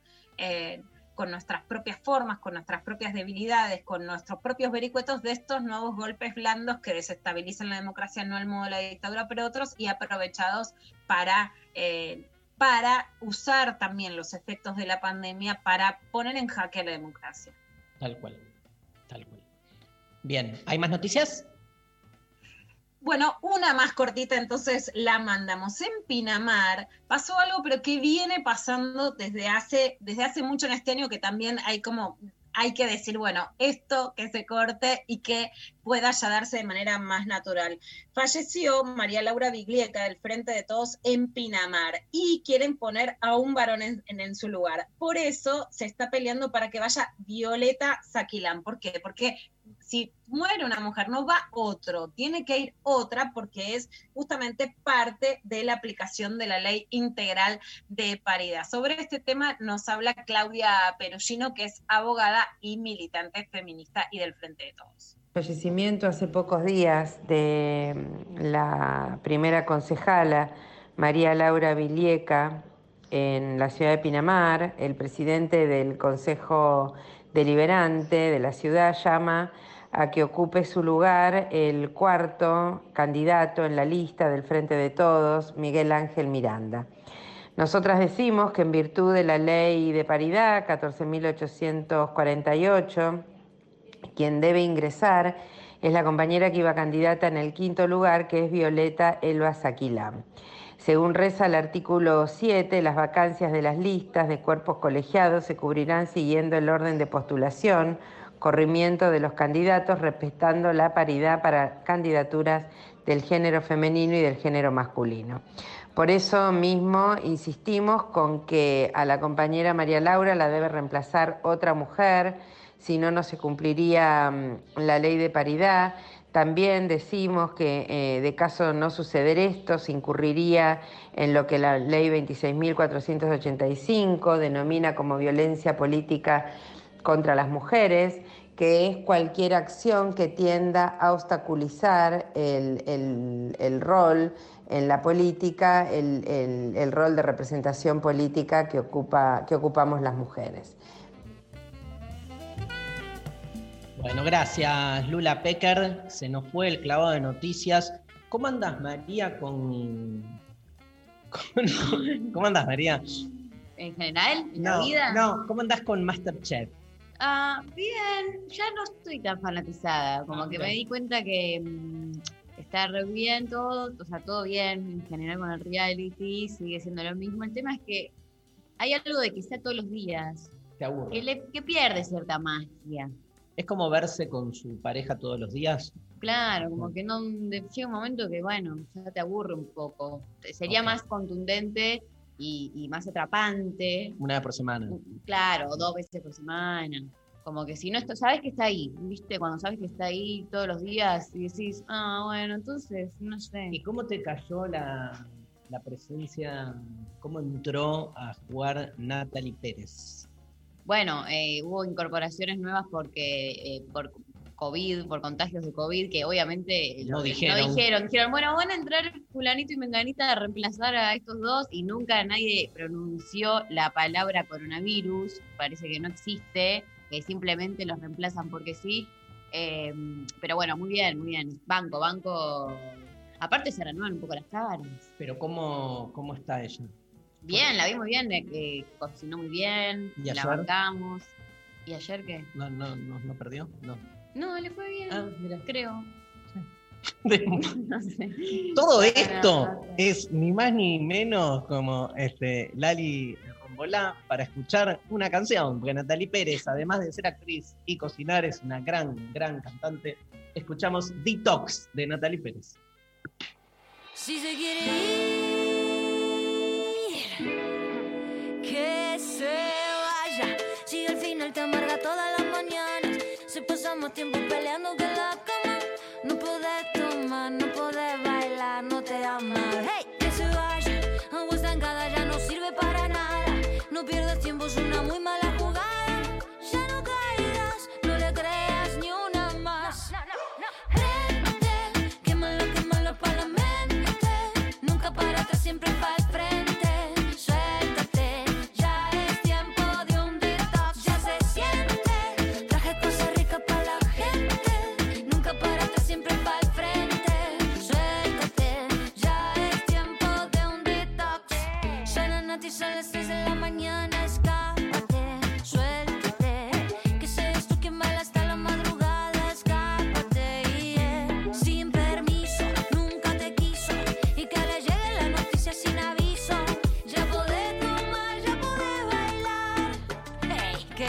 podés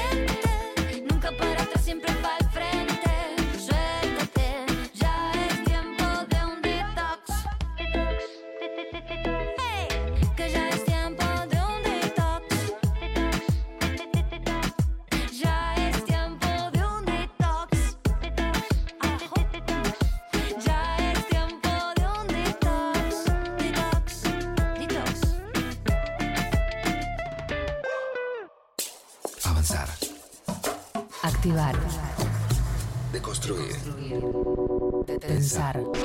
937. Nacional Rock. De 11 a 13. Lo intempestivo. Nacional Rock. Bueno, se nos va el programa, ¿eh? Nos Sí. quedan. ¿Quedó algún mensajito? Quedaron mensajitos, claro que sí. Sofi por Instagram nos manda. Empecé a salir a correr todos los, los días de semana. Apa. Mucho, ¿no? Qué voluntad. Todos los días, un montón. Bien. La semana. Eh, Lolu Palmero, que es una amiga, escribió por el Instagram también y nos puso, empecé fútbol con las pibas. Claro, porque Vamos. volvieron, volvieron algunos con protocolos. pero- claro, sí. para poder eh, jugar al fútbol. Eh, también Joy Cantieri nos mandó, bueno, por volver, volver a ensayar con mis amigas de Aish Impro. Bueno, vamos a ver qué va a, a pasar con los protocolos también para todo lo que es La actividad la- teatral. la actividad teatral. Eh, Flori por eh, Twitter. Voy a empezar a corregir recuperatorios de la Facu que me llegan mañana. El teletrabajo no me deja empezar nada. Quizás tengo que empezar a mandar a la mierda el teletrabajo. Saludos de San Juan. El teletrabajo se convirtió en una maldición. Un abrazo a toda la gente de San Juan. Eh, José Miguel Fredes por Facebook nos mandó, anoche llegué de trabajar y vi el programa Des- eh, Desiguales. Obviamente al estar Darío lo vi entero. Fue importante la puesta del enfoque visto desde las dos perspectivas. Claro, porque hay, ¿no? Como... Claro, les cuento, si lo quieren ver el lunes que viene, que voy a volver a estar, es eh, un programa que conducen eh, Luli Trujillo y eh, Pablo Caruso. Con Pablo Caruso trabajamos muchos años en Radio Madre, hace años. Eh, es un menotista empedernido y siempre nos gastábamos, pero siempre muy, con mucho amor. Este, me parece un cuadrazo, Pablo, un gran periodista. Y Luli tiene, digamos, una. es- tiene una inteligencia, una claridad, una lucidez de, de- de Lucila, ¿no? Este, Lucila lucidez. Este, tremenda, las preguntas que hacía, cómo está como muy, muy despierta. Arman una buena dupla entre los dos. Y la idea es que vengan dos este, personas, dos invitados, con ideas no opuestas, pero distintas a hablar de un tema. Entonces vino el padre Pepe y este, Carolina Castro, que es la vicepresidenta de la Unión Industrial Argentina, que te cuento, Lula, que entre otras cosas dijo que en- cuando llegó a, presidencia, pues la vicepresidenta, y un día fue a un baño, no había baños para mujeres, había solo baños para varón, y ella hizo ahí todo un planteo, porque se dio algo muy interesante ayer, que por ejemplo, obviamente el, el padre Pepe, padre Villero, defendiendo la necesidad de este, una acción fuerte del Estado para, digamos, este, compensar las desigualdades sociales, al mismo tiempo Luli lo encara y le pregunta por el aborto y él dice estoy en contra. Y Carolina Castro, digamos, a favor, o sea, este, se dio que este, es, genial, digo, cómo la política abre como esas este, situaciones donde de repente este, vos eh, conte- eh, o sea, contemporizás con alguien en un aspecto y en otro no, y, y, este, bueno, Exacto, se dio un sí, sí, muchos matices. Carolina Castro es quien eh, critica, entre otras, al presidente cuando recibe solo a varones industriales, sindicalistas, eh, ruralistas, y después el presidente las convoca, lo fuimos contando, eh, fue la única mujer que estuvo en el acto del 9 de julio, ahora sacó también un libro por Editorial Planeta. Fue, eh, estuvo muy piola ella. eh, es licenciada en Ciencias Políticas de la UBA y defendía, ante algunas preguntas que le hicimos, justamente que ella decide eh, cursar en la UBA, aunque viene del palo empresarial, digo, porque tiene como una lectura de un capitalismo distinto, por decir así. Entonces, Tiene una este, fábrica bueno, de autopartes. Bien, y, y- y yo estoy como una especie como de, de comentador, o sea, al principio es como que tiro durante tres minutos los ejes, o sea, de qué hablamos cuando hablamos de desigualdad, y después hago un cierre con todo lo que se habló, pero en el medio me van habilitando la palabra para, digamos, comentar algo de lo que se está discutiendo. Entonces tuve dos, tres intervenciones, me sentí muy cómodo y se dio una buena, un buen trío con Caruso y Trujillo. Este, eh, así que bueno, el, programa que viene es sobre el odio. Este fue sobre la desigualdad, el que viene sobre el odio. La verdad, bienvenida a la televisión, más allá de que esté yo, ¿no? Digo, pero bienvenido eh, este tipo de programas donde se busca pensar un poco, o sea, debatir sin que debatir sea, como decíamos antes, la panelización este, de, la pantalla, donde lo que buscas es este, un Boca River, la futbolización del debate, ¿no? Me parece que no pasa por ahí. Y estuvo bueno, este, bueno, recomendado. Bien, ¿ganadores? Ganadores, ganadoras. Eh, por un lado, Dani Villegas, que nos contó que hizo el flyer para las clases de yoga que empezó a dar hace dos años, tarde pero seguro. Nos mandó el flyer, que es muy lindo. A verlo. Me copa. Hermoso, total. Eh, por otro lado, gana Tiago, que nos dijo buen día intempestives. Yo el mes pasado decidí cambiar de carrera de ingeniería a historia. Además, este, este mes arranqué a escuchar lo intempestivo. Saludos a todos. Eh, en tercer lugar. Cambio, cambio de carrera en el. Cambio de carrera Este no es el medio del año, este es el principio, este es nuestro marzo. Este es nuestro marzo. Noviembre es el nuevo marzo.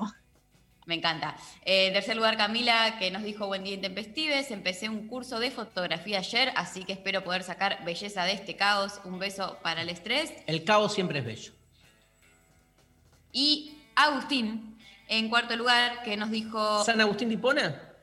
No. Ah. Eh, desde hace tiempo, desde hace un tiempo me propuse no sostener relaciones con personas que no suman en mi vida, por más que duela y sea gente querida, hay que limpiar la vida de gente chota. Gente tóxica, ¿no, Lula? No, tóxica, no. Tóxica, no. Tóxico el veneno, no las personas. Las personas pueden ser malas, buenas, violentas, no violentas, malta. Pero tóxico, ¿qué es? El boludo que escuchó el programa y entendió todo al revés, ¿no? Es como. Sí. ¿Cómo era? El, el, ante- el oyente, sí. Bueno, gracias, Lula. Nos vemos mañana. Mua, Felicitaciones por el nuevo programa. Gracias, gracias María Stanriver, Lali Rombolá, hoy en el estudio le mandamos un gran abrazo, un beso enorme para Pablo González, operó hoy eh, Nazarena Taliche, le mandamos también un beso, Sofi Cornell, nos vemos después en el Conex, Sofi, grosa.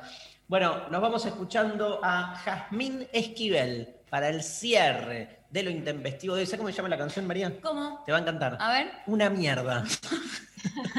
me encanta. Nos vamos, hasta mañana.